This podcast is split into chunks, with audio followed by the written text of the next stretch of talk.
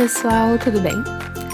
Bem-vindos ao podcast Lendo por Aí, onde eu comento algumas histórias infantis e infantos juvenis que tenho encontrado nos meus estudos e explorações. Eu sou a Monize e hoje eu vou comentar sobre o livro Whispers in the Graveyard, escrito por Teresa Breslin.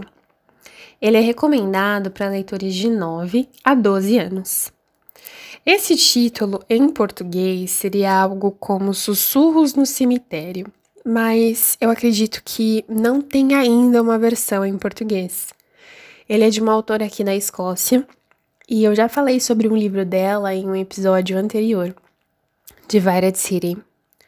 Mas Whispers in the Graveyard vai por uma pegada diferente. Vocês estão prontos? Então, vamos lá! Deixe eu resumir essa história então. Whispers in the Graveyard é sobre um, a história do Solomon, um menino que tem entre os seus oito, nove anos. Ele mora sozinho com o pai, já que a mãe saiu de casa e ele não quis ir com ela. O pai dele é alcoólatra, então o Solomon opta por passar bastante tempo fora de casa. E um refúgio que ele tem é um cemitério antigo que existe na cidade.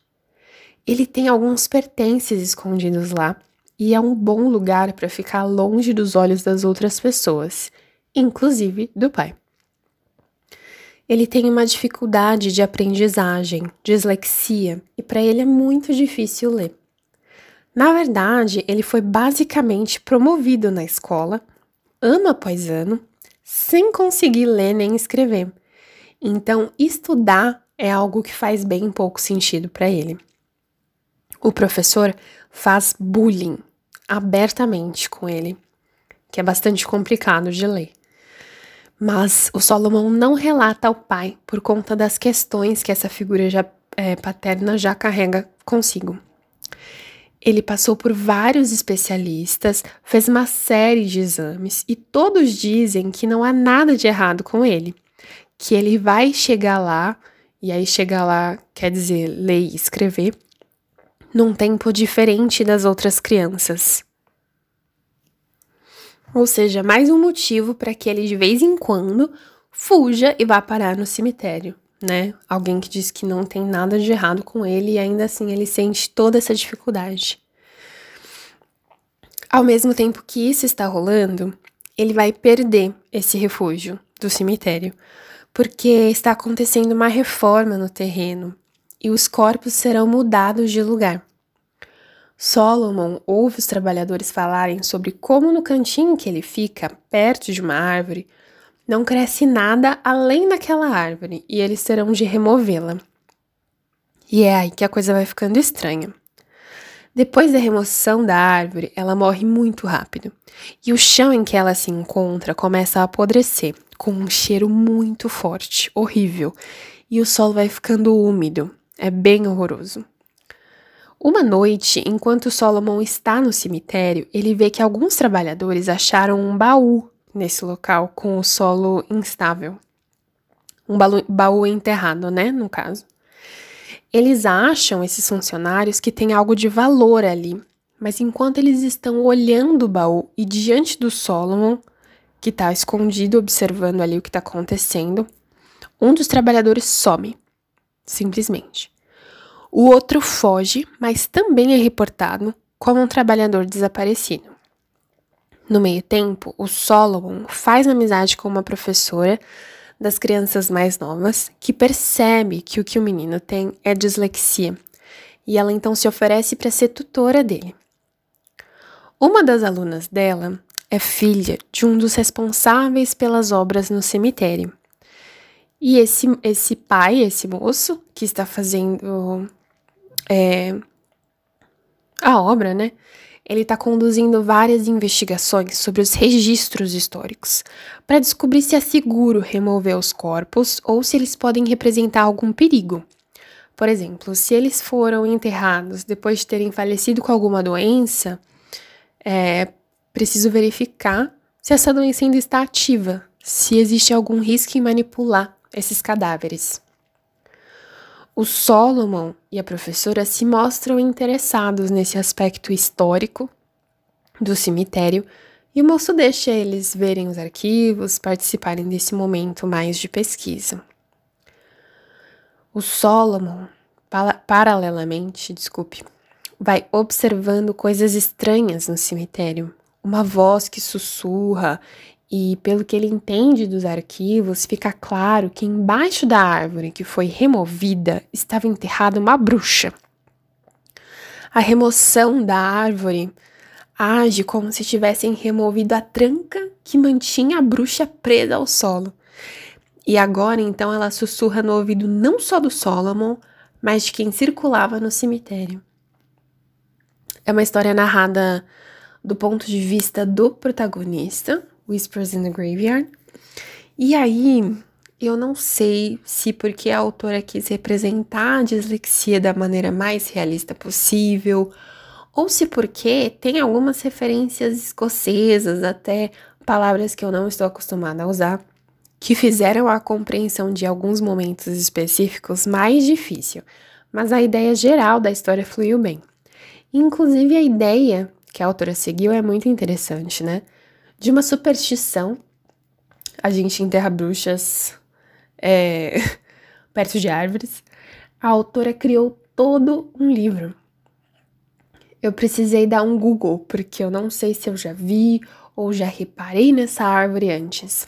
A sorveira é uma árvore que aparece em mitologias diferentes, grega e nórdica, por exemplo, e é plantada para afastar o mal.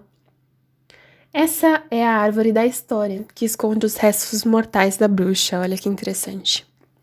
É comum encontrar a sorveira em alguns lugares, inclusive cemitérios mais antigos. No Reino Unido, tem uma crença comum de que ela é um escudo contra a magia negra, e acontece de ela ser plantada na porta de casas, por exemplo. É, Whispers in the Graveyard é uma história que já seria bastante complicada sem o aparecimento da bruxa, porque a gente se depara com esse protagonista numa situação doméstica muito insegura. O pai dele é uma ótima pessoa quando sobra, mas bebendo não dá para contar com ele. É, esse pai tem dificuldade em manter o emprego, a mãe saiu de casa, e apesar de ter chamado Solomon para ir com ela e ter feito questão de que ele memorizasse o endereço para onde ela foi, ele decide não ir, ele opta por ficar com o pai, né? E ele sofre muito tentando estudar. Ele menciona inclusive que já teve várias faltas, mas quando isso aconteceu, oficiais vieram até a casa dele para ver o que estava acontecendo. E por causa da situação geral, é, do alcoolismo, a mãe ter saído de casa, ele foi tirado de lá e colocado em serviços sociais por algum tempo. Ele não descreve como foi esse momento, mas deixa claro que foi uma situação muito ruim e que é preferível ficar com o pai para ele do que passar por isso novamente. O maior aprendizado que ele tem é com a professora tutora. Não porque ele começa a ler com o auxílio dela, nada disso, é muito difícil ainda. Inclusive, é difícil para ele lembrar o que ele aprendeu no dia anterior. Mas ela, esse ser humano, foi a primeira pessoa que deu um nome para o que ele tinha e falar a real condição para ele. Você é disléxico e, diferente do que as pessoas te falaram, você não é burro, não é incompetente, mas o seu problema também não vai se resolver sozinho. Sempre vai ser difícil ler e escrever, vai requerer muito esforço.